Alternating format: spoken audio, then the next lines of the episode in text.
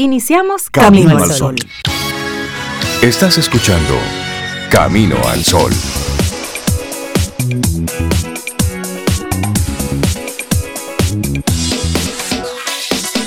Muy buenos días, bienvenidos a Camino al Sol. Es lunes y estamos estrenando mes, primero de noviembre, año 2021.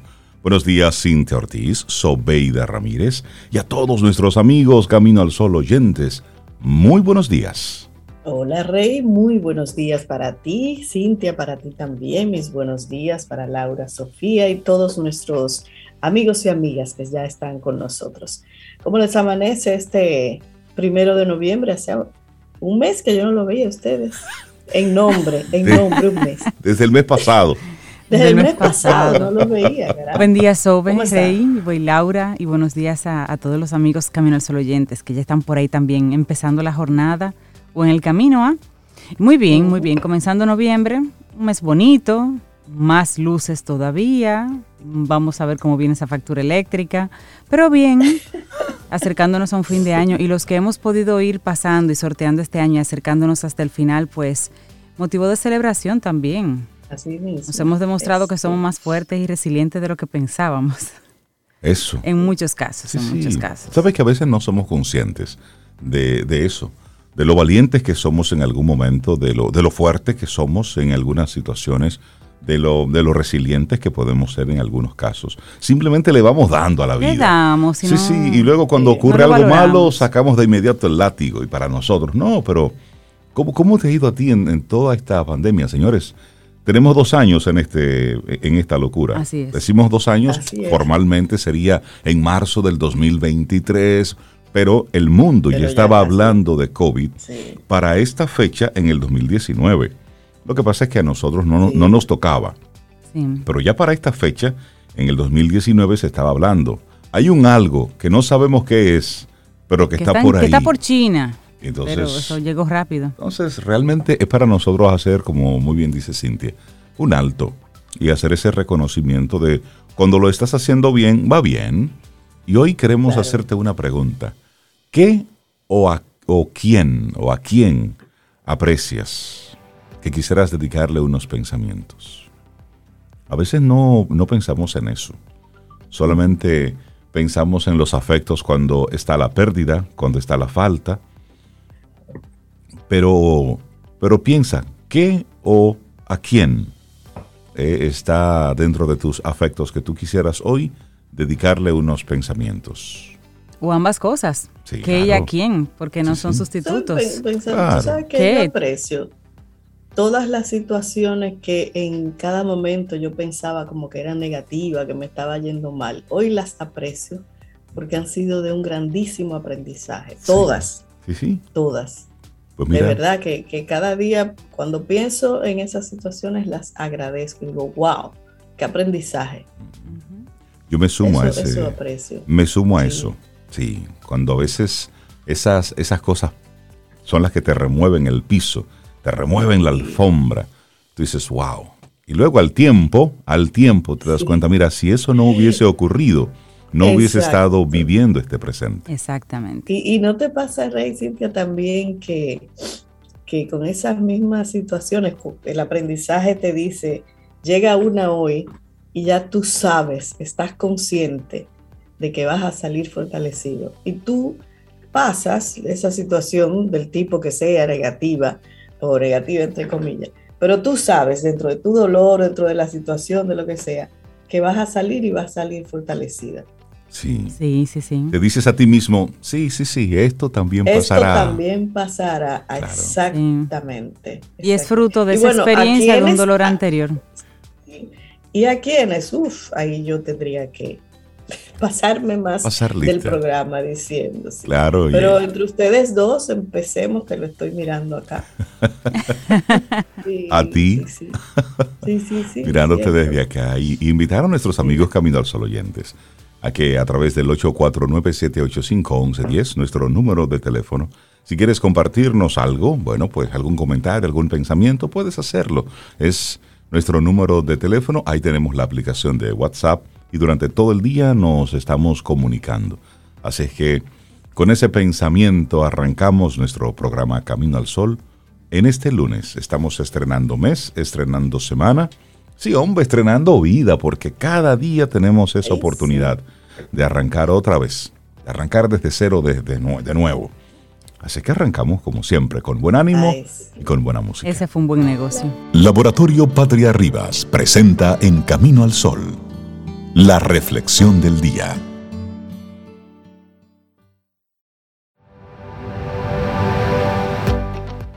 Nuestra siguiente frase es de Northup Christian y dice, sentirte agradecido por alguien o por algo en tu vida realmente atrae más de las cosas que aprecias y valoras en tu vida nuestra reflexión para esta mañana. Y eso que venimos radicales aquí en Camino al Sol hoy. ¿Qué es la aceptación radical? Y sobre todo, ¿cómo practicarla? claro. A veces sentimos situaciones que son difíciles de asumir. Y la aceptación radical nos propone reducir el dolor a través de su práctica y su modo de entender la vida. Imagina que llevas años preparándote para entrar en la empresa de tus sueños y un buen día sientes que ha llegado el momento y solicitas una entrevista. Estaba bien, ¿eh? Incluso mejor de lo que esperabas. Al cabo de unos días te dicen que el puesto es tuyo y que te, te llamarán más adelante para firmar el contrato. Tu alegría es inmensa. Por fin has conseguido algo por lo que llevas tanto tiempo luchando. Sin embargo, esa llamada no se produce y tus ánimos se van enrareciendo a medida que pasan los días. Acabas poniéndote en contacto con ellos y te dicen que al final el puesto se lo han dado a otra persona más cualificada y con más experiencia que tú. Ay, qué calor da eso. ¿Cómo te sentirías? ¿A quién no le ha pasado eso?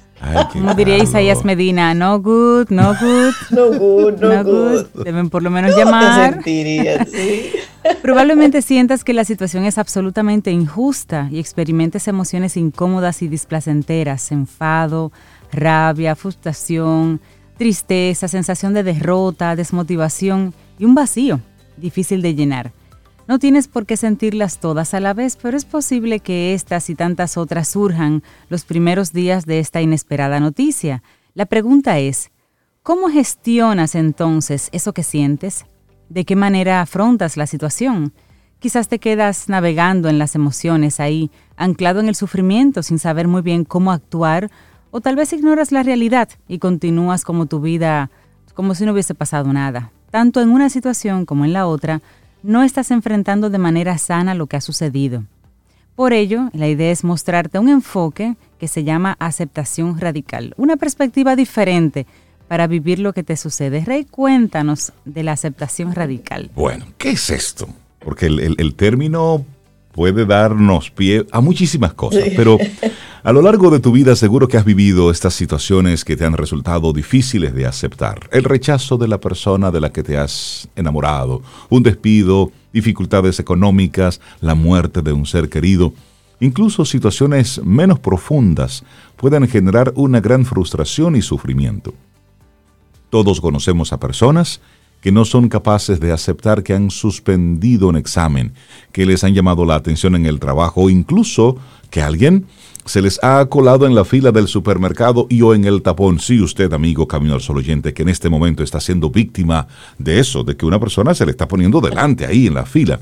Bueno. A veces, a veces es por, por puro descuido hago paréntesis, a veces la persona anda en otra cosa y por puro, puro descuido lo hace. Te lo digo porque me pasó, me pasó ayer con alguien. y tuve que decirle disculpe, pero hay una fila aquí detrás. Ah, es verdad. Ay, eh, perdón. y entonces ella se, sí, porque se me puso ah, enfrente. y entonces, perdón, y se puso en la fila. Es decir, que esa, la persona violenta por descuido, porque venía pensando en otra cosa. A veces. Sí puede pasar. Bueno. Pero eso es una entre mil. Exacto. Pero la aceptación radical no es más que la disposición a vivir la vida tal y como es, con sus pros y sus contras. Este concepto forma parte de la terapia dialéctica conductual desarrollada por la psicóloga Marcia M. Linehan. Está basada en conceptos de la psicología cognitivo-conductual, así como en prácticas zen orientales. Sin embargo, a efectos prácticos fue Tara Brach, psicóloga especialista en meditación y budismo, quien más popularizó esta técnica. Pero, ¿cómo poner en práctica la aceptación radical? Y repito, la aceptación radical no es más que la disposición a vivir la vida tal y como es, sin maquillaje. En la cruda realidad y en la hermosa realidad también. Bueno, el primer paso es conocer la realidad, sea cual sea, y dejar de luchar contra ella. De hecho, cuanto más sufrimos es cuando no aceptamos lo que sucede, nos resistimos y a raíz de ello experimentamos un profundo dolor. Esto no significa que tengamos que resignarnos, ojo, ¿eh? la resignación es una opción derrotista, no aporta ninguna solución.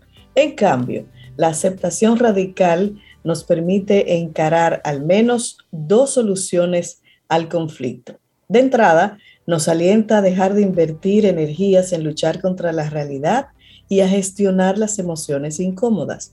Seguidamente, cuando ya no nos resistimos, nos facilita tomar las riendas de la situación y enfocarnos en gestionarla. Es decir, nos permite ser proactivos ante el problema.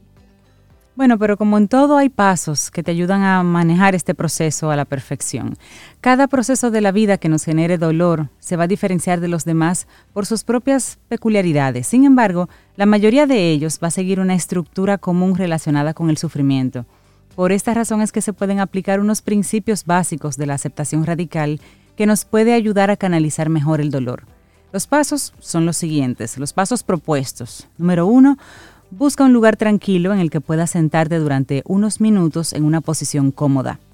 Número dos, focalízate en tu respiración. Número tres, céntrate entonces en los pensamientos que aparecen relacionados con la situación que te generan malestar. Número cuatro, y ahí termino yo, no te aferres a estos pensamientos. Contémplalos como si fuesen nubes que pasan. Tú no eres esos pensamientos, aunque te identifiques con ellos. Bueno, y te sigo compartiendo parte de los pasos. Luego, analiza qué emociones te generan. Abraza estas emociones y déjalas que se manifiesten. Tienen la función de canalizar tu frustración y tu dolor. Luego repite dentro de ti un mantra que te permita aceptar mejor la situación. Puede ser una frase tipo, es lo que es, es una experiencia más en mi vida y la acepto, o estoy en paz con lo que me sucede. Es importante que la frase resuene en ti, de lo contrario será muy difícil que puedas interiorizarla. Y finalmente, el dolor muy probablemente no va a desaparecer de entrada, pero Puedes repetirte este mantra tan a menudo como necesites cuando vuelvan a aparecer los pensamientos y esas emociones que te generan malestar. Te repito, puedes utilizar frases como es lo que es y simplemente te quedas ahí repitiendo eso una y otra vez. Es lo que es, es lo que es y te quedas ahí conectado con esa frase. O esta es una experiencia más en mi vida y la acepto. O también puedes hacer o utilizar Estoy en paz con lo que me sucede. Y lo vas repitiendo, sentado, sentada tranquilita, con los ojos entreabiertos, y te vas diciendo, estoy en paz con lo que me sucede. Y lo vas repitiendo y te quedas ahí, conectado con ese, pero debe resonar en ti, debes sentir esa vibración dentro de ti. O hacer su propia frase. Por supuesto. Que le resuene. Poderoso es eso, uno lo ve simple, pero eso es muy, muy, muy, poderoso. Claro, y ahí viene otra pregunta, ¿qué puede suceder si no aceptamos nuestras circunstancias? Bueno, rechazar la realidad no elimina nuestro dolor, empecemos por ahí, ¿eh? no lo elimina el dolor, todo lo contrario, lo aumenta y lo convierte en sufrimiento. Pensemos en el clásico ejemplo de la persona que no acepta una ruptura, una ruptura sentimental, aunque haya pasado meses o años de la separación. Su vida se convierte en una espiral negativa que puede desembocar incluso en una depresión si no lo aborda de manera adecuada. Esto no significa que aceptar las situaciones difíciles sea sencillo. De hecho, es todo menos fácil. Pasar por circunstancias adversas es muy doloroso. Además, nuestro instinto nos puede llevar a negar lo sucedido o a no aceptarlo porque de entrada nos duele menos. El problema es que resistirse acaba aumentando el dolor inevitablemente. Por esa razón, la aceptación radical puede ser una herramienta muy útil. Y al final lo que nos propone este planteamiento es asumir que la experiencia humana está llena de vivencias, algunas placenteras, otras neutras y otras dolorosas, y tarde o temprano vamos a experimentarlas todas. Aceptar que la vida es así puede proporcionarnos un gran alivio y una gran sensación de paz en nuestra vida. Así que es la propuesta que tenemos para ti en el día de hoy. ¿Qué es la aceptación radical y cómo practicarla? Monse Armero es la autora de esta reflexión que compartimos aquí hoy en Camino al Sol. Laboratorio Patria Rivas presentó En Camino al Sol la reflexión del día.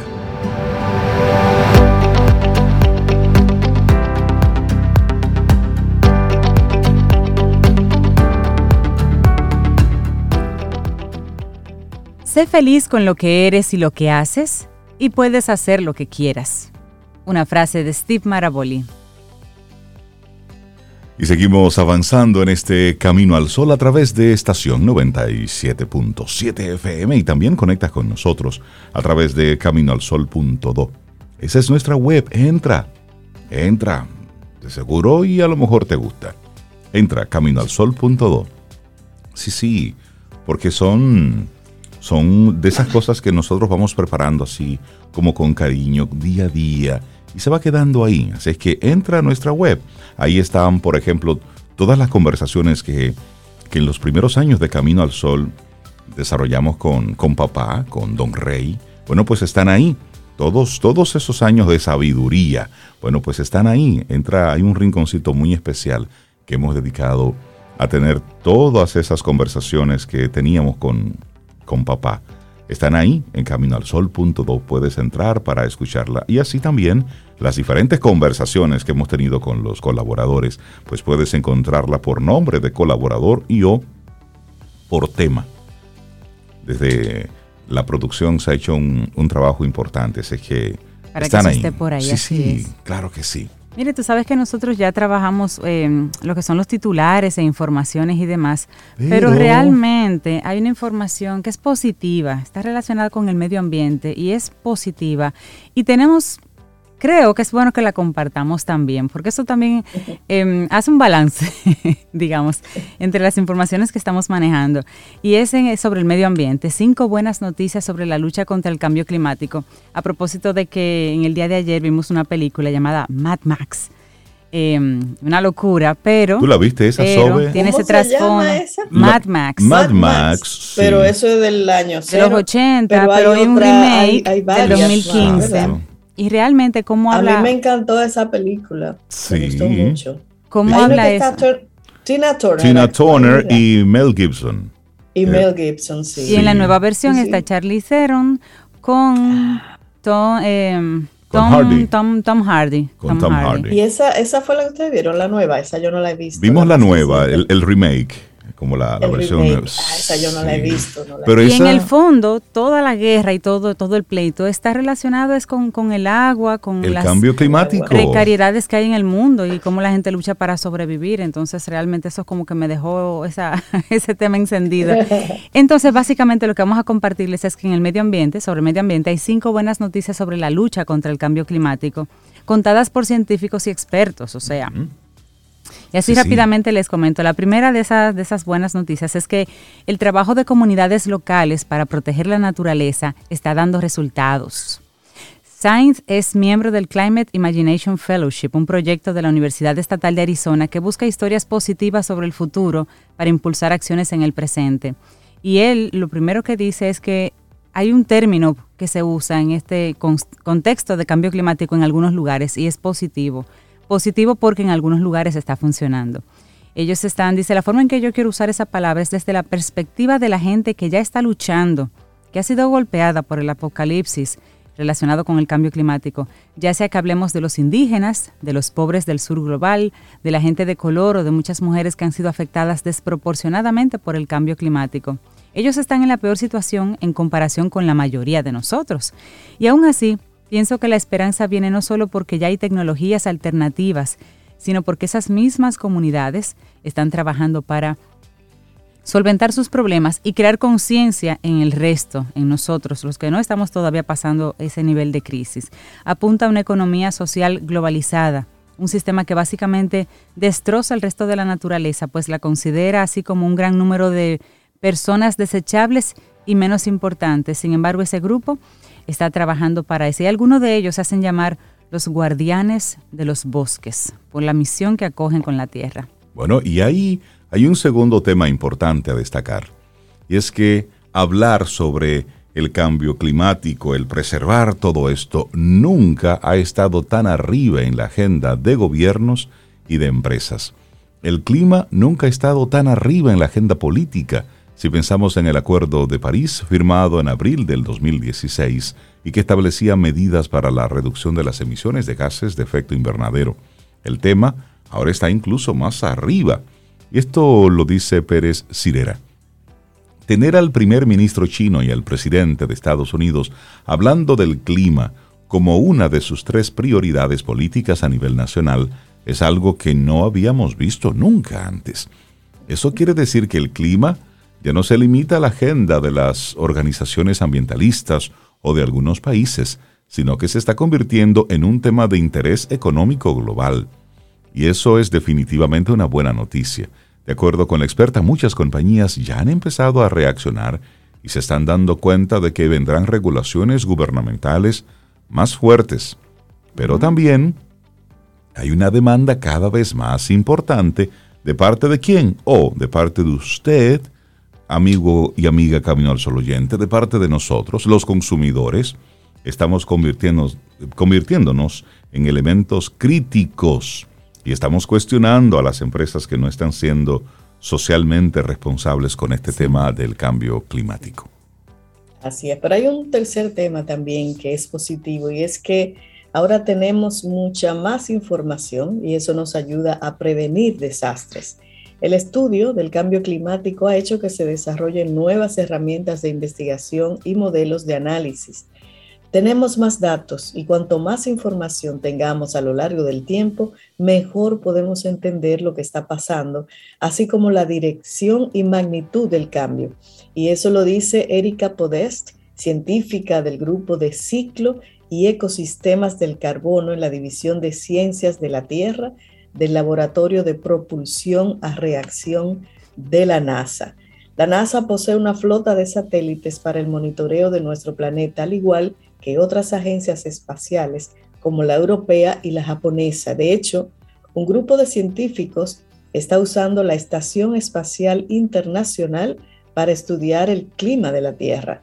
Si podemos entender cómo eran las cosas antes y cuál ha sido la trayectoria podemos predecir mejor cómo será el futuro y prepararnos, porque parte de todo este proceso de comprender los impactos de cambio climático es tratar de mitigar y adaptarnos. Por ejemplo, detectar la vulnerabilidad de zonas en las que se quiere construir puede salvar vidas y reducir pérdidas económicas. En América Latina y el Caribe, señala Salazar, la recopilación sistemática de información sobre los daños y las pérdidas causadas por desastres ha permitido tomar mejores decisiones a futuro.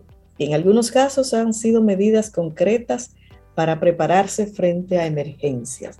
O sea que es una buena noticia, hay más información. Claro que sí. Otra buena noticia, las fuentes de energía alternativa son cada vez más accesibles. Pierre Sierra, el experto que habla de este tema, explica que uno de los argumentos fuertes que había en el pasado contra las energías eólica y solar eran los costos que implicaba tener esas tecnologías. Sin embargo, pensando en los costos del mercado, la solar, por ejemplo, ya es muy competitiva. Ha llegado a precios mínimos impresionantes, lo cual, con los marcos de política adecuados en los países, la hace una alternativa perfectamente viable. Otro argumento que se usaba es que no siempre hay sol o que no siempre hay viento. Algunos políticos que tenían relaciones con la industria del petróleo decían que las energías renovables no eran confiables. Sin embargo, ya hay disponibles sistemas de almacenamiento de esa energía. Y si tienes meses con mucho viento, puedes almacenar esa energía y usarla en otro momento. Antes, esas baterías de almacenamiento eran muy caras, ahora son más accesibles, con lo cual las energías renovables dejaron de ser un sueño y ahora están un poquito más a la disposición. También menciona la geotérmica y la mareomotriz, términos que no conocíamos todavía mucho, y el avance de los automóviles eléctricos en este tema. Así que si se desarrollan de manera responsable, se puede disminuir las emisiones de dióxido de carbono también. Es una buena noticia. Sí, y te voy a decir algo, la, la última buena noticia que te vamos a compartir sobre esto ahora es que pese a la urgencia, hay tiempo y todos podemos contribuir. El planeta se está calentando y estamos viendo los impactos del cambio climático y, está, y esto lo indica Podest. A medida que se agrava la situación, vamos a ver eventos extremos más a menudo. Olas de calor, de frío, huracanes más intensos, bueno, eso lo estamos viendo y los expertos lo han estado vaticinando desde hace tiempo, pero hay tiempo para cambiar o por lo menos parar y comenzar a revertir los daños que hemos causado en el medio ambiente. No sin aclarar que mientras más rápido actuemos, mejores son las posibilidades de preservar nuestro planeta de una forma que sea habitable. Para la experta, en realidad nunca es demasiado tarde. Muchas personas pueden sentir, ¿para qué? Mejor disfruto de todas las comodidades de mi vida porque no hay nada que pueda hacer, pero sí, todos podemos hacer algo. En América Latina, dice Pereciera, Cirera, tenemos grandes posibilidades de elegir alimentos altamente nutritivos que dejen una pequeña huella de carbono. Si queremos tener un futuro próspero y más equitativo, tenemos que voltear a ver la naturaleza. La ciencia nos indica que la ventana de tiempo se está cerrando, pero también nos indica que es posible. Y lo que nos señala el nivel de preocupación de la sociedad también es un faro de esperanza. Y ahí creo que es una de las noticias también más importantes. Todos, a una, estamos activando la bandera y estamos siendo más conscientes de todo esto. Ahora, lo que debemos pasar es del dicho al hecho. es decir, no solamente con decir que estamos preocupados vamos a hacer algo, es haciendo cosas que podemos movernos. y su pensamiento final, Rey, me encanta. Ella dice, pensar que como consumidores tenemos poder, como votantes tenemos poder, que como individuos podemos hacer algo y que ese algo no es marginal, todo lo contrario, es muy poderoso. Sí, muy poderoso. Y sabes que esto, esto me lleva a una reflexión durante el fin de semana. Leía sobre el Soybean Car, que es un auto ecológico que fue creado por Henry Ford en 1941. En el año, en el 40, principios de la década del 40.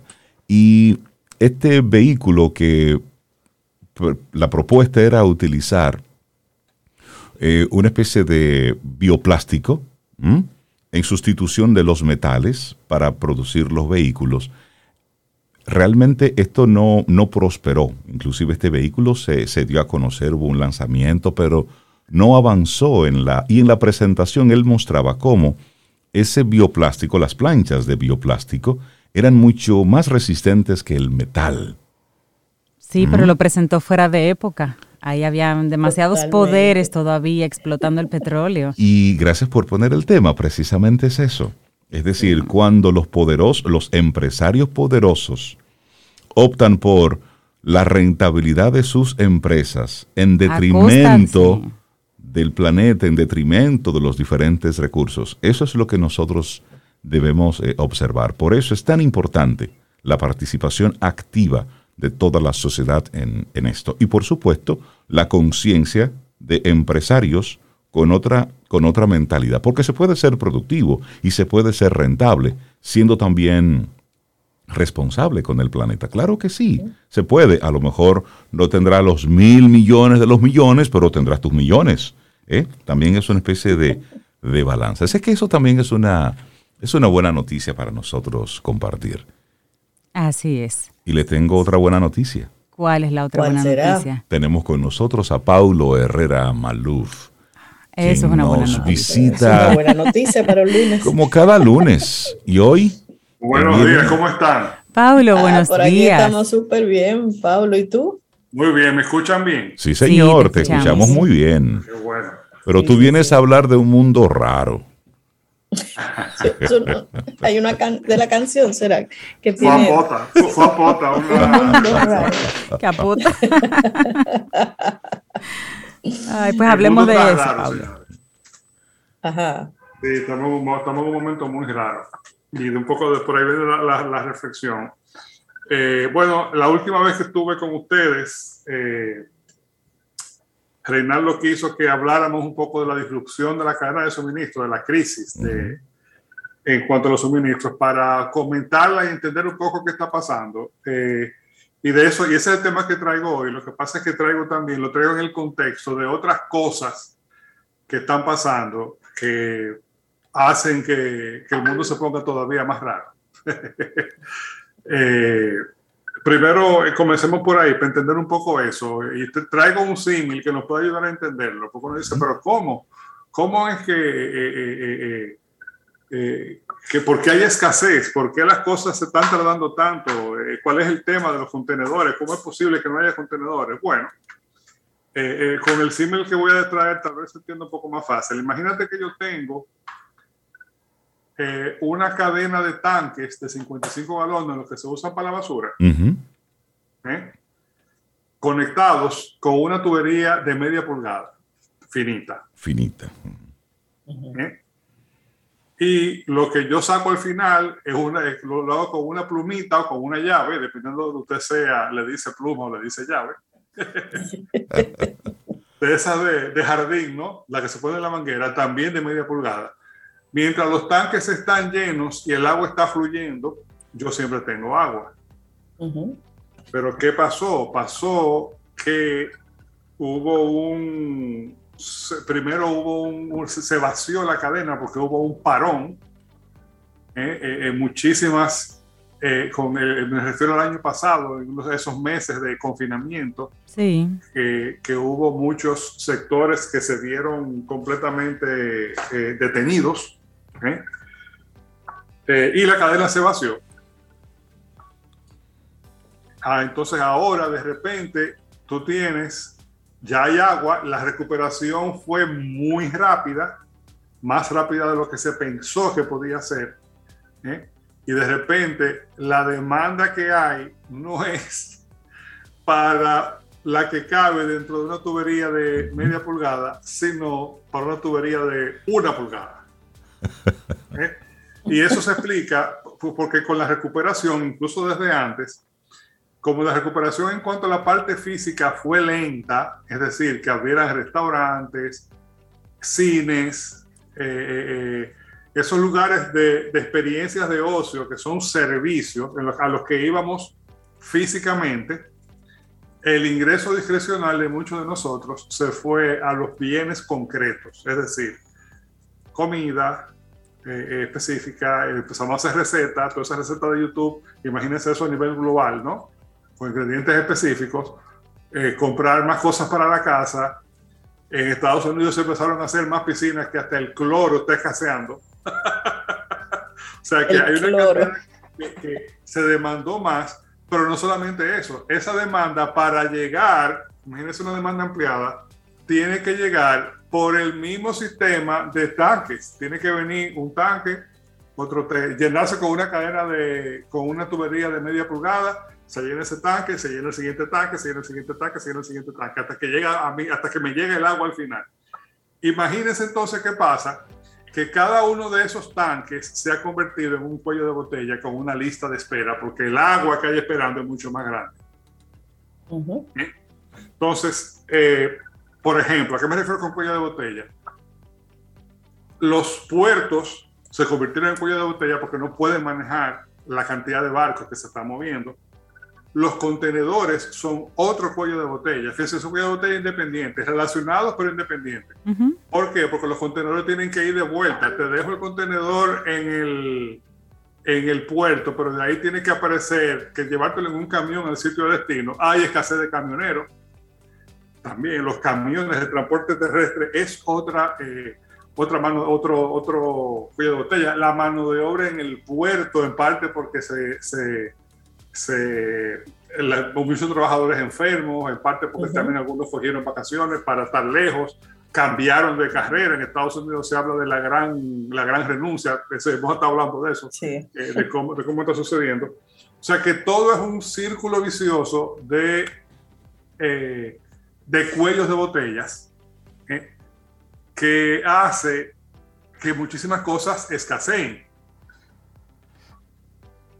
Eso, para, para seguir con el símbolo, imagínense un tapón tras tapón, tras tapón, tras tapón. Imagínense que para yo, para que algo me llegue de Santiago, tenga que encontrar un tapón en la salida de Santiago, un tapón en La Vega, un tapón en Bonao, un tapón en Altagracia y el gran tapón de la entrada a Santo Domingo. ¿Eh? Entonces, claro, cuando los tiempos se alargan, todo se rompe y se, se digamos que se interrumpe e incluso los precios se incrementan. Eh, eso se, se, digamos que se, también se acentúa por la eficiencia, es decir, la eficiencia que hemos venido asumiendo como cadenas de producción, herencia, ¿se acuerdan de Justin Time? Que estuvo muy de moda eh, en la década de los 90 y en la década de los 2000 al 2010 como una novedad. Bueno, ya toda la manufactura en muchísimos lugares del mundo es lean, es decir, es esbelta con poco inventario de más. Entonces, el hecho de que sea ahora just in time, que siempre fue una ventaja, algo que a las, compañías les gustaba mucho y las grandes empresas gastaban muchísimo dinero, muchísimos recursos humanos, inteligencia en lograr que su manufactura fuera lean, pues ahora eso se suma a la crisis. Porque imagínense entonces qué pasa cuando los componentes, algunos componentes claves están atrapados en el tapón. Exactamente. Y eso hace algo entonces de un círculo vicioso de escaseces. Por ejemplo, se habla los famosos, del tema de los chips, de los eh, procesadores electrónicos, están atrapados en la cadena y eso afecta a la, empresa automotriz, a la empresa de los juegos electrónicos, a los celulares, a toda una serie de, de industrias que ya dependen Equipos médicos. de los chips. Sí, Cintia, adelante. Los equipos médicos también. Yo trabajé unos seis años en una empresa de, dispositivos electrónicos de zona franca y cuando teníamos algún delay, como le decíamos, una delincuencia, que es que no íbamos a poder cumplir con un delivery, eh, se, eran diferentes las industrias que se afectaban dependiendo del pedido y ahí entraba, como también decías, eh, equipos electrodomésticos, equipos médicos, equipos celulares. Sí, sí, sí, es una cadena. Tú formas parte de una cadena. La industria local, que pasa que ya hace 20 años, literalmente 20 años. La industria local experimentó algo de esto en el otoño del 2001, a raíz de los atentados del 11 de septiembre, que hubo una especie de parálisis en el consumo de Estados Unidos. Sí. Eh, eso hizo que muchísimas, especialmente en zona franca, muchas empresas sencillamente se detuvieran. Eh, pero cuando se reactivó el consumo, hubo cierto desabastecimiento, precisamente porque no todo el mundo tenía inventario. Ajá es un poco la, la, la, otra cara de la moneda del just in time para, para momentos de crisis como esta. Lo viví de cerca eso, sí. Y lo interesante, Paulo, de lo que te estás explicando, esto lo hemos vivido de una forma u otra los diferentes países de manera individual, cada uno en su momento y con su propia crisis. Pero cuando estamos viendo esto a nivel mundial, es la primera vez que tenemos un desabastecimiento de esta naturaleza. La semana pasada veía eh, unos reportes de cómo había desabastecimiento en algunos supermercados en Nueva York, por ejemplo. Pero desde hace un mes estamos viendo desabastecimientos en Inglaterra. Y dicen, por ejemplo, en Inglaterra dicen, bueno, esto se proyecta que siga así hasta pasado diciembre. Entonces, una cosa es cuando me ocurre solamente a mí como país, que puedo buscarle la vuelta y el gobierno puede buscarle la vuelta acelerando algunas cosas, moviendo algunas teclas, pero cuando no se puede mover mucha cosa, porque solamente tenemos que estar en la espera, que esta ocasión no es una dulce espera, sino es en la espera, esto nos puede llevar entonces a otros tipos de conflictos, Paulo. Claro que sí, claro que sí, y, por eso el mundo, el mundo está tan raro. ¿Ustedes se acuerdan el año pasado que el petróleo llegó a un precio negativo? Sí.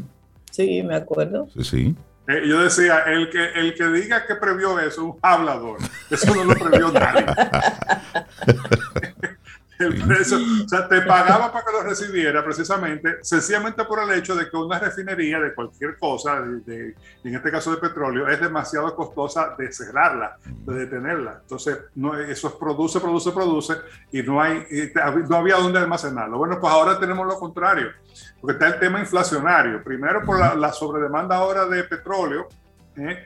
y con la perspectiva de un invierno frío en el, en el en el hemisferio, hemisferio norte, eh, también se suma la presión de precio. Hay un tema también con los precios, por eso se habla de una tormenta perfecta, ¿no? Hay ahora que algunos economistas que dicen que a los gobiernos se les fue la mano con las ayudas y pusieron a circular demasiado dinero, entonces eso también trae inflación. Se habla de una espiral de inflacionaria, o sea, ya cuando, cuando usted ya a nosotros no tenemos, se nos olvidó que eso pasa, gracias a Dios, porque hemos disfrutado de muchos años de estabilidad. Pero es como cuando tú sientes una estabilidad de precios que cada, dentro de la misma semana hay varios cambios de precios. Eh, eso, eh, eh, algunos, algunos negocios están teniendo que hacerlo ya hoy, no solamente aquí, sino en el resto del mundo. En cuanto a la parte alimentaria, por suerte, nosotros producimos una parte importante de lo que nos comemos acá si bien hay algunos insumos que son importados, como el maíz, por ejemplo, para todo lo que es pollo y, huevo, eh, pero por lo menos eh, no ha habido esa escasez a nivel local de alimentos. Imagínense un país que tenga que, importar lo que produce, perdón, importar lo que, come, que tenga que esperar a que le llegue la comida. Eso es lo que estamos hablando, sí, Sobeida. Sí, ese panorama que, que, que, pintas y apoyado por lo de Rey, de que no es de nosotros, es mundial. ¿Alguna luz en el camino? Eh, ¿Algún tiempo? con los dedos ¿Tenemos algún tiempo? ¿Cuál sería el impacto para nosotros? se, habla, se, habla, de mediados del año que viene para que el tema de la, de la, de la cadena de suministro se normalice. Toma todo ese tiempo que esos tapones se eh, se normalicen. Eso es lo que dicen los Mediados del año que viene. ojalá sea antes, pero tenemos que cruzar los dedos. Fíjate que lo que a mí me preocupa, y yo sé que, usted, que estábamos en un mensaje muy positivo de lunes y demás, y, digo, yo soy muy cuidadoso en, usar la palabra preocupación o el verbo preocuparse, porque realmente yo pienso que en general las cosas que tenemos alrededor, lo, que tenemos es que ocuparnos de ellas. Exacto, movernos. Hay algo que uno de verdad no controla, que uno lo ve en el horizonte, como en el caso de la misma pandemia, pues entonces sí la palabra preocupación eh, aplica. A mí me preocupa, porque a todo esto se suma que estamos en una época, y esto hay que, en parte hay que agradecérselo, por lo menos el hecho de que se haya puesto de moda, a Donald Trump. Donald Trump glorificó la estupidez. Entonces estamos en un momento a nivel mundial donde se vale ser estúpido. Sí. Y no solamente se vale ser estúpido, está bien visto ser estúpido por un, por un grupo de gente, de personas que están un poco en ese plan. ¿eh? Tanto el tema de la teoría de la conspiración. El tema de las vacunas, todo eso. Como, como todo eso se, se va magnificando a través de redes sociales y demás. Y tenemos que cruzar los dedos para que no haya una crisis de confianza a nivel global. Eso, eso sí sería, ahí sí, como para ponerlo en, en cibaeño, ahí sí, sí es verdad que nos lleva chechere a todo esto. ¿Eh? Eh, eh, porque la confianza es muy frágil, por definición, y de confianza es que está hecho todo. Está hecho el comercio internacional, está hecho de confianza, la vida en sociedad está hecha de confianza. Las relaciones internacionales y entre políticos están, aunque parezca lo contrario, están hechas de confianza y hay que, y hay que rogar que no llegue a eso. A todo esto, también cruzar los dedos para que no haya una, un recrudecimiento de la, de la pandemia del virus. El virus tiene, tiene su propia vida, su vida propia. Es verdad que cada oleada aparenta ser más leve que la anterior, tanto en cuanto a casos como en cuanto a muertes. Pero realmente no lo sabemos. No lo sabemos. O sea que estamos, estamos, estamos en un momento muy extraño del mundo, un momento en el que hay que mantenerse muy, muy observantes y con mucha lucidez y mucha presencia de ánimo para estar preparados y, ajustar ante cualquier cosa que suceda. Paulo, y dentro de esa, dentro de ese ocuparnos, de repente puede surgir la pregunta, eh, guardar pan para mayo, ser cautos con cualquier tipo de inversiones para hacer, ¿qué es lo que diría el, el librito de la, de la prudencia en materia financiera, en materia económica. Se han roto todos los libritos, pero es pero Sí, pero es cierto. Pero un punto ahí. claro, la prudencia. ¿Pero qué hacer? Lo que pasa es que frente a la confianza eh, eh, eh, es muy poco. O sea, cuando eso sucede, tú estás en el barco como todos los demás. En un barco que está. tú puedes tratar de cuidar tu esquina, tu esquinita, ¿no? Y estar ahí claro, tomar, ser, ser cauto, eh, mantener tu mente clara, que es lo más importante, diría yo, respondiendo a tu pregunta, Reinaldo, y, tus prioridades también enfocadas. Pero cuando el barco o el avión va como va, tú vas en el avión. Recordemos por aquí lo vivimos en el 2003. Sí, sí es. El 2003 es el recordatorio local que tenemos de qué es lo que pasa cuando la confianza se pierde en el mundo se, se, vivió en el 2008, a partir de la crisis de, de, la subprime, la hipoteca subprime, que hubo una, lo que se llama un meltdown. Nosotros estuvimos protegidos de esa crisis, la, aquí el país creció, aquí hubo problemas en Zona Franca y en el sector inmobiliario turístico, pero en general el país incluso creció en el 2008, gracias en parte a que por la crisis del 2003 estamos aislados de el mundo financiero internacional. Estábamos, digamos, bastante aislados de ese mundo financiero internacional y no lo sufrimos aquí, pero en el mundo eso fue una debacle tremenda. En Europa luego también en la década pasada, 2014, 2015, por ahí, 2013. ¿eh? Entonces, eh, eh, yo creo que lo más importante y es también una de las, de las lecciones de, de la dichosa pandemia esta, es que lo más importante es lo que pasa entre nuestras dos orejas y en nuestro corazón para mantenerse sano mentalmente y mantenerse positivo frente a lo que venga. Sí. Retomo la, la, la, inquietud de, de Reinaldo. Eh, en términos de inversión, ¿cuál sería eh, lo inversión. sano? Inversión, dinerito. ¿Qué sería lo más sano? Es, muy difícil, es que estamos, estamos en territorio desconocido. Eh, eh, eh, Abajo del colchón, entonces, ahí es seguro. Hay que mantener los niveles de liquidez siempre para mantenerla, pero fíjate que pasa, frente, frente, al tema de la confianza, la moneda también pierde valor, y cualquier moneda, y no estamos hablando de, de, del peso frente al dólar, no estamos hablando de un fenómeno local, ojo, estamos hablando de un fenómeno global es un asunto eso, de respirar hondo. Y tú respiraste hondo ahora, te voy a Sí, claro. y, estar preparado a lo que venga. Es estar despierto, estar en el día a día. Pero realmente, ojalá que no, pero, pero, eso es un poco el panorama que tenemos, un panorama para el que tenemos que estar preparados.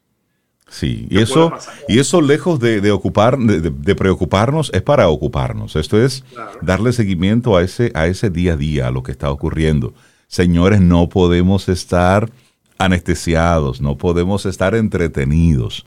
Y muchos, y muchos medios siguen apostando a puro entretenimiento. Y esa es una época para usted bajarle al entretenimiento y enfocarse en lo que está ocurriendo.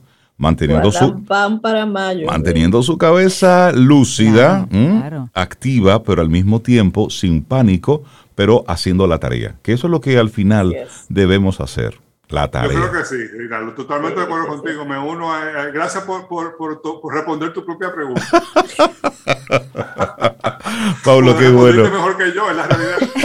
Qué bueno conversar contigo sobre, sobre estos temas que a veces se convierten en temas innombrables, que la gente medio, medio le huye, pero hay que, hay que, hay que hablar sobre esto. Hay que mirar la realidad a la cara. ¿eh? Por supuesto.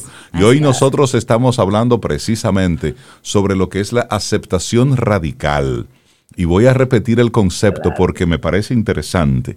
La aceptación radical es la disposición a vivir la vida tal y como es. Si ahora lo que toca es eso, bueno, pues prepararnos para ello. Así es. Pablo Herrera no es pesimismo, es aceptación radical. Eso es lo que hay. Se sale más rápido aceptando. Como dirían los gringos, is what it is. It is what it is. Exacto. Pablo, muchas gracias. Un abrazo. Siempre gracias a usted. Un placer. Un Excelente, Pablo. Gracias. El aprecio, no la posesión, hace que una cosa sea nuestra. Marty Rubin. Vamos avanzando hoy. Esto es Camino al Sol. Conectamos a través de estación 97.7 FM y también a través de caminoalsol.do. Bueno, y darle los buenos días, la bienvenida a María Ten. Sí, ella es María Ten. Y con ella hablaremos sobre marketing conversacional, una herramienta de servicio al cliente digital. María, buenos días, bienvenida. Buen día, ¿qué tal? Hola María. Muy bien, ¿cómo estás? Muy bien.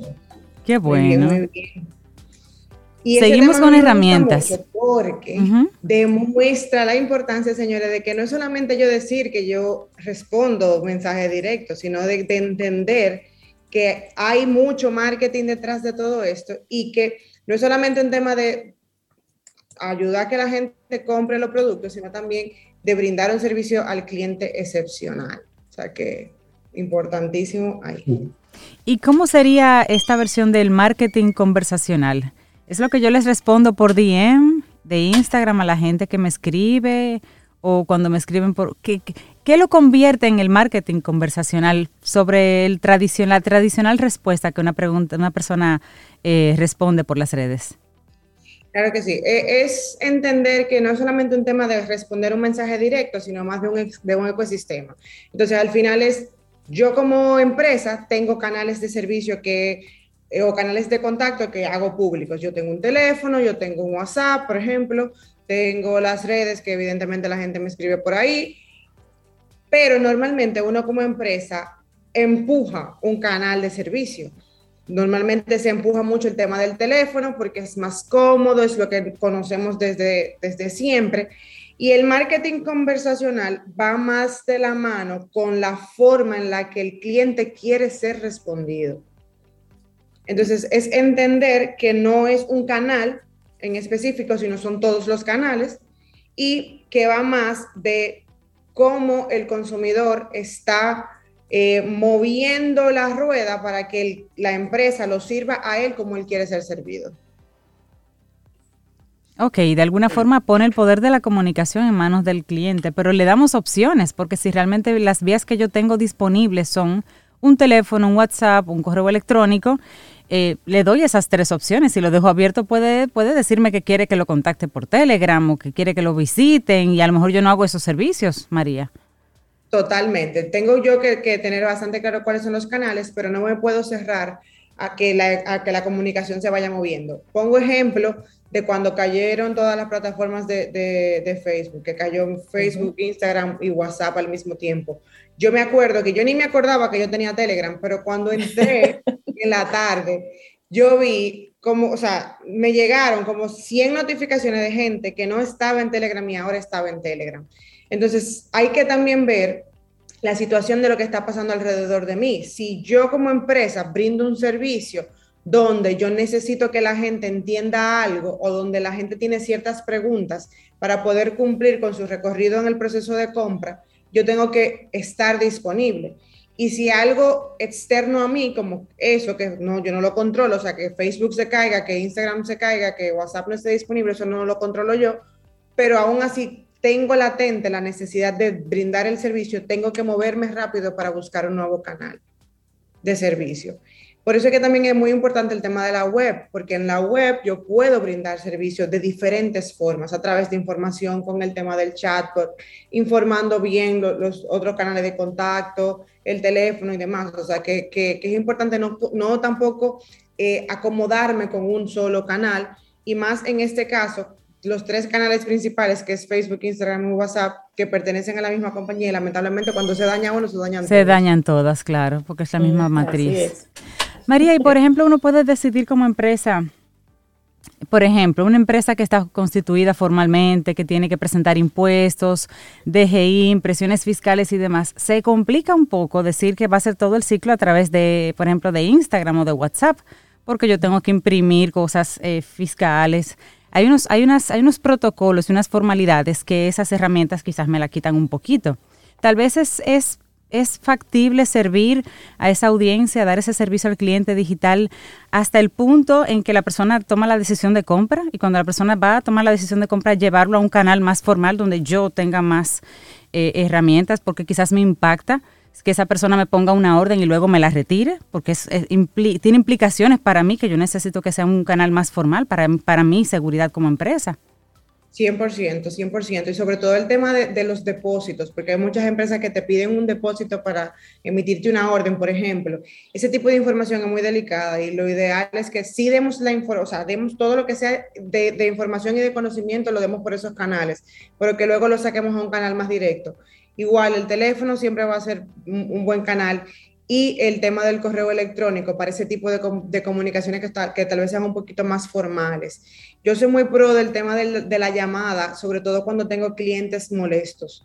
Cuando hay un cliente que está molesto por alguna razón y utiliza un canal social para quejarse o para comunicar su, su malestar, debemos brindar el servicio al cliente por, ese, por esa vía, obviamente que sí, pero no podemos o sea, no podemos esperar que se cierre el caso por ese canal, porque hay veces que en la conversación se pierden cosas. Y ahora que se mandan notas de voz, por ejemplo, que tú puedes mandar una nota de voz por Instagram, es fatal a nivel de documentación de casos, porque un cliente que te manda una nota de voz, tú no tienes cómo transcribir eso, o sea, porque no te, no te deja. Y, al final la plataforma tampoco perfecta. Ese tipo de, de funcionalidades luego de un tiempo pierden vigencia y tú no puedes volver a escuchar ese mensaje.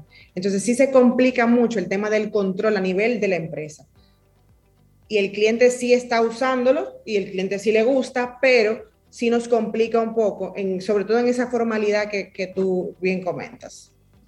O sea que dependiendo del caso, yo puedo darle el servicio al cliente en el, en el, en el medio, digamos, que ellos se sientan más cómodos, pero al final también tengo que llevarlo como empresa, educarlos para llevarlos al terreno en que este negocio funciona. Porque no es lo mismo, eh, pienso, eh, vender algo que está hecho, que yo, yo, lo tengo a granel y te envío una orden o me pones una orden y luego me dices que no la quieres. Bueno, tú me retornas el producto o el producto nunca te lo no te lo llego a despachar y no pasa nada.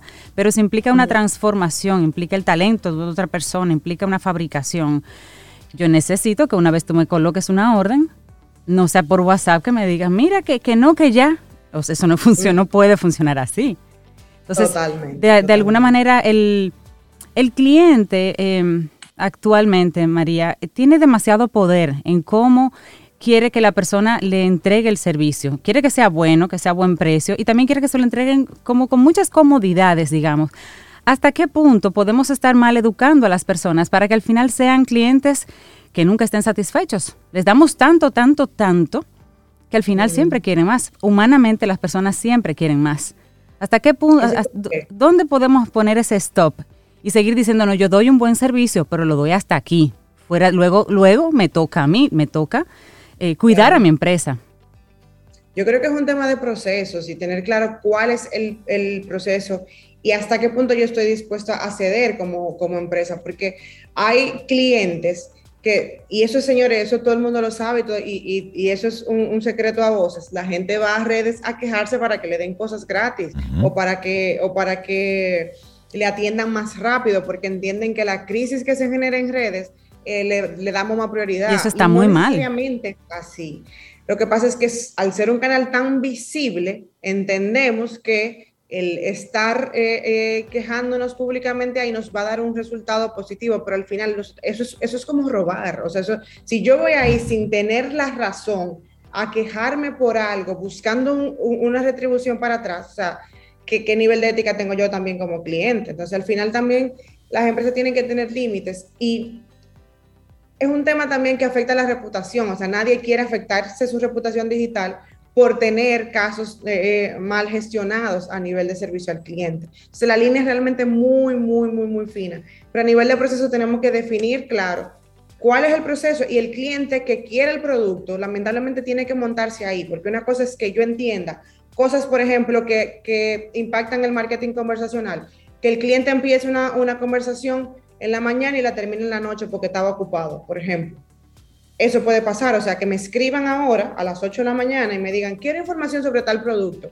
Y cuando tú le das la información, el cliente se desaparece, pero está trabajando, probablemente no te pueda responder. Y en la noche, cuando llega a la casa, sigue la conversación. Eso es un comportamiento normal. Y eso tenemos nosotros que entenderlo también a nivel de negocio. Eso es una cosa. Ahora, otra cosa es que yo flexibilice 100% mi proceso por servirlo a él. Porque en el momento en el que yo caigo en ese, en ese patrón, me o sea, me, me, lleno de operatividad que me va a impedir a mí ser eficiente en muchas otras cosas que el negocio me exige. Y eso es interesante que tú lo destaques, María, porque para eso sirve la data. Tú no puedes estar cambiando como empresa tus procesos por un cliente, ni por dos clientes. Es decir, ¿qué te dice la data de la forma en cómo la gente consume tus productos y o tus servicios? Y tú te manejas, te mueves en base a ese tipo de información estadística. Porque ¿qué sucede a propósito de estas diferentes formas de, de contacto? De repente hay una, dos, tres, cuatro personas que utilizan el WhatsApp para comunicarse con la empresa pero la generalidad, ¿cuál es la forma que utiliza? Entonces, hacemos inversiones importantes de tiempo, de esfuerzos, de recursos en una plataforma que luego al final no se traduce desde el punto de vista de rentabilidad en lo que tú necesitas y descuidas la, la parte importante de lo que es el negocio como tú muy bien dices, a veces nos llenamos de operatividad por querer complacer a todo el mundo. Y hay que estar claro en algo. Nunca vas a complacer a todo el mundo. Siempre habrá alguien que dirá algo. Siempre habrá alguien que mostrará una inconformidad. Y eso está bien. Ahora, las empresas lo que tienen es que generar data.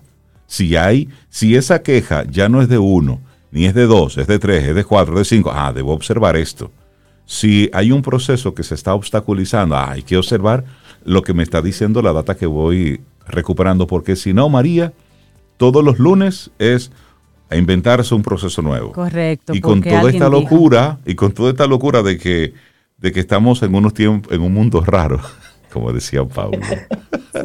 Entonces, todo eso no es más que presión para los empresarios, para los emprendedores, para los que están trabajando, porque dicen, oye, pero ayer era así, entonces ahora tenemos que hacerlo de esta forma.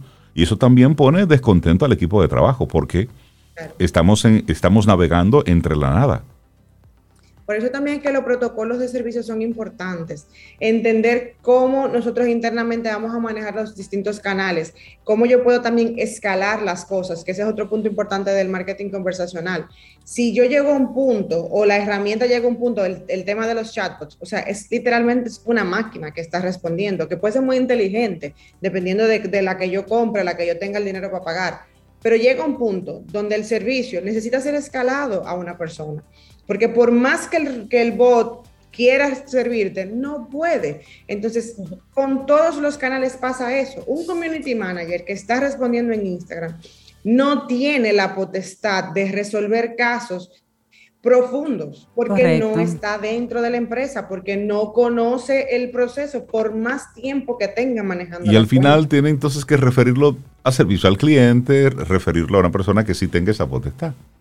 Claro, y, casos que se... de botella horrible, yo siempre lo he dicho y siempre lo he dicho, pero muy poca gente me ha hecho caso con eso.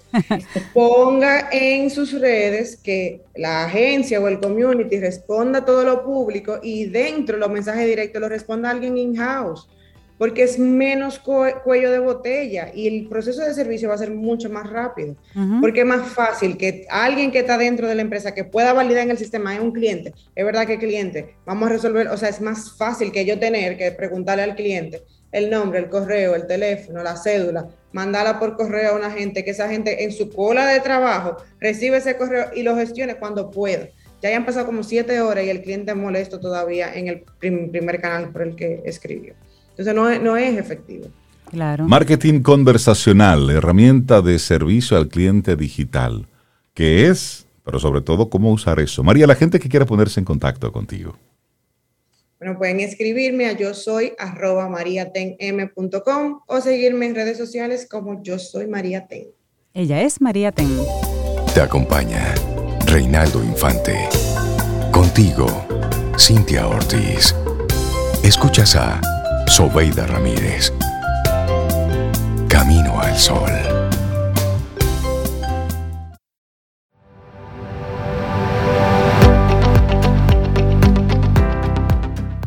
La siguiente frase es de Mandy Hale, que más que una frase es como un consejo de vida, que dice, aprecia donde estás en este momento, en lugar de concentrarte siempre en lo lejos que quieres llegar. Y le damos, Cintia Sobe, a la bienvenida a Jenny Mateo Ella es consejera certificada en lactancia materna y estaremos hablando precisamente sobre un encuentro sobre este tema. Buenos días Jenny, bienvenida a Camino al Sol. ¿Cómo estás? Buenos días, estoy muy, muy bien, gracias a Dios y ustedes. Estamos bien. Muy bien. Contigo. Bienvenida Jenny. Hablemos un poquito acerca de, de, este taller tan, tan lindo, el título, Iniciando mi lactancia con buen pie. Coméntanos un poquito. Claro que sí. Mira qué pasa, regularmente cuando estamos embarazadas, cuando tenemos ese deseo de lactar, porque hicimos conciencia de que es algo importante y queremos hacerlo. La mamá que no quiere hacerlo está en todo su derecho, porque es su cuerpo, siempre y cuando tome la decisión desde la información y desde, y desde su corazón. Pero aquella que sí quiere hacerlo necesita tres pilares que son muy importantes. Apoyo, está rodeada de esas personas que van a a ser tu porrista, tu cheerleader cuando tú quieras tirar la toalla y saber identificar cuáles de esas personas que están a tu alrededor no van a ser tu apoyo para saber que tal vez te van a dar un consejo desde el amor, pero desde la desinformación. La segunda parte importante es la confianza. Creer en ti, creer que puedes hacerlo, saber que eres una mujer igual que todas las demás, que tu cuerpo tiene la capacidad, así como pudo gestar a tu bebé, tiene la capacidad de alimentarlo. ¿Y cómo se consigue esa confianza? Con el tercer pilar, información, pero información adecuada, información certificada, información basada en ciencia, pero como me encanta decir, información aplatanada, porque muchas veces nos encontramos en el camino que te hablan que si el calostro, que si la oxitocina, que si la prolactina, y eso lo sé yo, que soy una consejera certificada, pero a la mamá tú tienes que decirle que la leche amarilla que bota los primeros días, que es más gruesa y que no parece leche, sí es leche y que está cargada de muchísimos aminoácidos, proteínas y muchísimas cosas que son maravillosas para tu bebé. Es hasta un laxante natural. Pero no me le diga calostro, dímele las cosas como son. Entonces, justo este taller que se llama Iniciando mi lactancia con buen pie, lo que busca es eso poder llevar a esas madres que están embarazadas y que desean lactar, que tienen miedo, que solo conocen sobre los mitos y las costumbres de su mamá, de su abuela, de su tía, información real, porque esto es lo que las va a ayudar a, en el momento determinado, cuando tengan a su bebé en brazos, saber o tener una idea por lo menos un poquito más acabada de lo que pueden hacer, de cómo agarrar a tu bebé. A veces tú te estás preparando para un parto natural y por condiciones ajenas a, a ti te toca una cesárea. Entonces, hay condiciones que dificultan la lactancia cuando la mujer tiene una cesárea por la posición en la que se tiene que quedar los primeros momentos. Pero si ella toma el taller o se instruye con una dula certificada o con una consejera certificada, pues se le va a hacer más fácil porque nosotras te vamos a decir cómo tú puedes lactar a tu bebé aunque tengas una herida de cesárea. Jenny, es súper interesante que ustedes trabajen este, este tema en el taller porque realmente hace muchos años, eh, desde hace muchos años, la maternidad y la lactancia se ve como algo natural y puro instinto. Y algunas mujeres lo hacen porque pueden y otras dicen, bueno, yo no pude, yo no pude lactar y punto.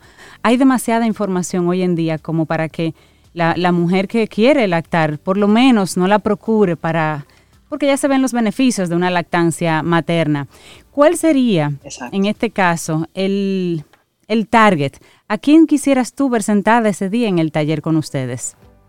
Solo la oh, mujer, los padres están, o sea, la pareja se pueden acompañar, doctores. ¿Cuál es el target? ¿A quiénes quieren llegar? Claro que sí, directamente me, encanta dirigir mis talleres a esas mamis embarazadas que desean lactar. Si sus parejas quieren estar presentes, también pueden estar presentes. La abuela, la tía, la hermana, porque justamente cuando mencionaba la parte de apoyo, el entorno juega un papel demasiado importante en lo que tiene que ver la lactancia del binomio, o sea, mamá y bebé. Y si quieren estar, pues por supuesto que sí. Así que tú, mami, que estás embarazada, que quieres lactar, seas primeriza o no seas primeriza, porque cada experiencia es diferente. Yo digo que siempre somos primerizas. Yo tengo dos hijas, Renata y Emma Lucía, Y los retos que tuve que enfrentar con la lactancia de Renata fueron totalmente diferentes a los retos que tuve que enfrentar con Emma Lucía. Entonces, no es un asunto de que ya tú tienes uno, tienes dos, tienes tres y ya tú tienes el sartén por el mango. La realidad es que a medida que pasan los años, sale más información, nos empoderamos de ella y a partir de ahí podemos tomar buenas decisiones. Y si ya sabemos que la lactancia es algo bueno tanto para mamá como para bebé y queremos intentarlo, lo mejor es que ya sea la mamá, la abuela, la tía, la prima, todos se involucren en este proceso. Es un taller que va a ser virtual, o sea que lo, pueden tomar desde la comodidad de su hogar por la situación que estamos viviendo actualmente. Ya más adelante, cuando se pueda, retomaremos los talleres presenciales porque el calor humano es maravilloso. Eh, pero mientras tanto va a ser virtual y así que en la casa, en la sala de la casa, hasta en, la habitación, pueden sentarse y compartir ese momento tan ameno que vamos a tener. Y sobre todo, rescatar de lo que dices, esta es una época de, información. Y todo lo relacionado con la maternidad eh, hasta este tiempo ha sido pasado de generación eh, en generación. Y estamos todavía manejando eh, prácticas de cómo lo hacía la abuela, cómo lo hacía la bisabuela, cómo lo hacía de forma tradicional en, en, la, en la intimidad del hogar. Inclusive, todavía hay muchísimos temas que no se tocan, que los hombres no tienen ni siquiera que enterarse de eso. Es decir, y manejan al papá lejos de toda la, dinámica. Entonces, estamos viviendo un tiempo de, de, información. Entonces, hay que sacarle partido a toda la información validada, científica, disponible y casos como los tuyos, Jenny, que eres una consejera certificada que está dispuesta a compartir esa información, eso hay que aprovecharlo. La gente que tenga el interés de inscribirse, ¿cómo puede llenar las diferentes aplicaciones y cuándo será este taller? El taller será el 18 de noviembre de este 2021. Será vía Zoom, como les comenté, y pueden inscribirse eh, a través de mi página de Instagram, arroba Jenny Mateo Victoria. Jenny J-E NNY Mateo Victoria. También me pueden escribir directamente por WhatsApp al 829-542-2199. Si lo hacen a través del Instagram, hay una opción que dice taller iniciando mi lactancia con buen pie. Ahí pueden encontrar toda la información. Y si tienen alguna duda, pues por supuesto me pueden escribir por DM. También las invito a que se unan a mi comunidad de madres por ahí mismo, por el enlace de la biografía de Instagram donde compartimos muchísimas informaciones de valor y para no sentirnos tan solas en este camino. Yo siempre le digo a las madres que con las que eh, trabajo, a las madres que apoyo, que es importante que aprendamos a vivir una maternidad que sea sincera, pero sincera con nosotras mismas y con nuestros bebés, saber que tomamos las decisiones desde el amor, que muchas veces vamos a equivocarnos porque somos seres humanos, pero si estamos informadas y entendemos qué es lo que queremos en nuestro corazón hacer, pues estaremos dando lo mejor de nosotras. Y eso es vivir una maternidad sincera. Ser una madre que quiero lactar, pero situaciones se me presentaron y tendré que ser mixta y no exclusiva. Aceptarlo y vivir esa sinceridad de que se me complica y yo voy a ser mixta. Muy conectado pero si ser el tema. exclusiva, ya tú sabes que, que se puede. Muy conectado con el tema de, hoy también sobre nuestra reflexión. Sí, la aceptación radical. Aceptar exactamente. Es lo que es, es lo que hay. Tal cual. Jenny Mateo, consejera certificada en lactancia materna. Gracias por tu invitación a este taller. Iniciando mi lactancia con buen pie. Es un buen nombre. Gracias a ustedes. Jenny, muchísimas gracias. Que tengas una buena semana. Que sea un éxito. Gracias. Hacemos, para ustedes. hacemos una breve pausa y retornamos en breve en este camino.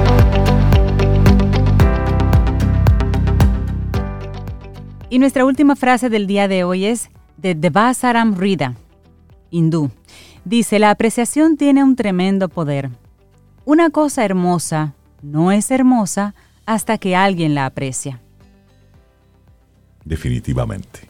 Y nosotros así con ese pensamiento vamos llegando al final de nuestro programa por este lunes, primero de noviembre, año 2021. Hoy, con la aceptación radical como bandera, que no es más que esa disposición de vivir la vida tal y como es. Si a usted le tocó hoy, pues cuando toca, toca. Y eso es el pensamiento para, para este lunes, la aceptación radical. Te recuerdo que a través de nuestra página web caminoalsol.do, bueno, pues ahí podrás volver a escuchar de nuevo esta reflexión que hicimos, el programa completito, para que estés conectado con, con esta forma diferente de tu arrancar tu mañana. Mira, y dejarles también en su, en su haber a los Camino al oyentes que eso de que cuando toca, toca, hace referencia como a cuando te toca algo que no es muy bueno. Pero también, la aceptación radical tiene que ver cuando es bueno. o sea, que cuando te toca algo bueno, sin culpa. Celébralo. Celébralo y disfrútalo, aunque en tu entorno no esté bien, si a ti te está yendo bien, sin culpa, Sin culpa. en buena lid, claro, legalmente. Claro. Ah, eso sí. Celébralo, disfrútalo, porque llega un momento en que a otra persona luego le va bien y a ti no. Y eso es, le- eso es ley de Y vida. de eso va la vida. Si usted está hoy para el gozo, gócelo y disfrútelo. Pero si está para el lloro, llórelo y siga avanzando. Y si es el esfuerzo Así extra, y si es la palabra, sí, sí. escuchar una palabra, y si es guardar ese ego, lo que toque. Lo, que, toque hoy. Ah, Y esperamos que hayas disfrutado del contenido del día de hoy. Recuerda nuestras vías para mantenernos en contacto. Hola arroba caminoalsol.do. Visita nuestra web y amplía más de nuestro contenido. Caminoalsol.do Hasta una próxima edición. y pásala bien.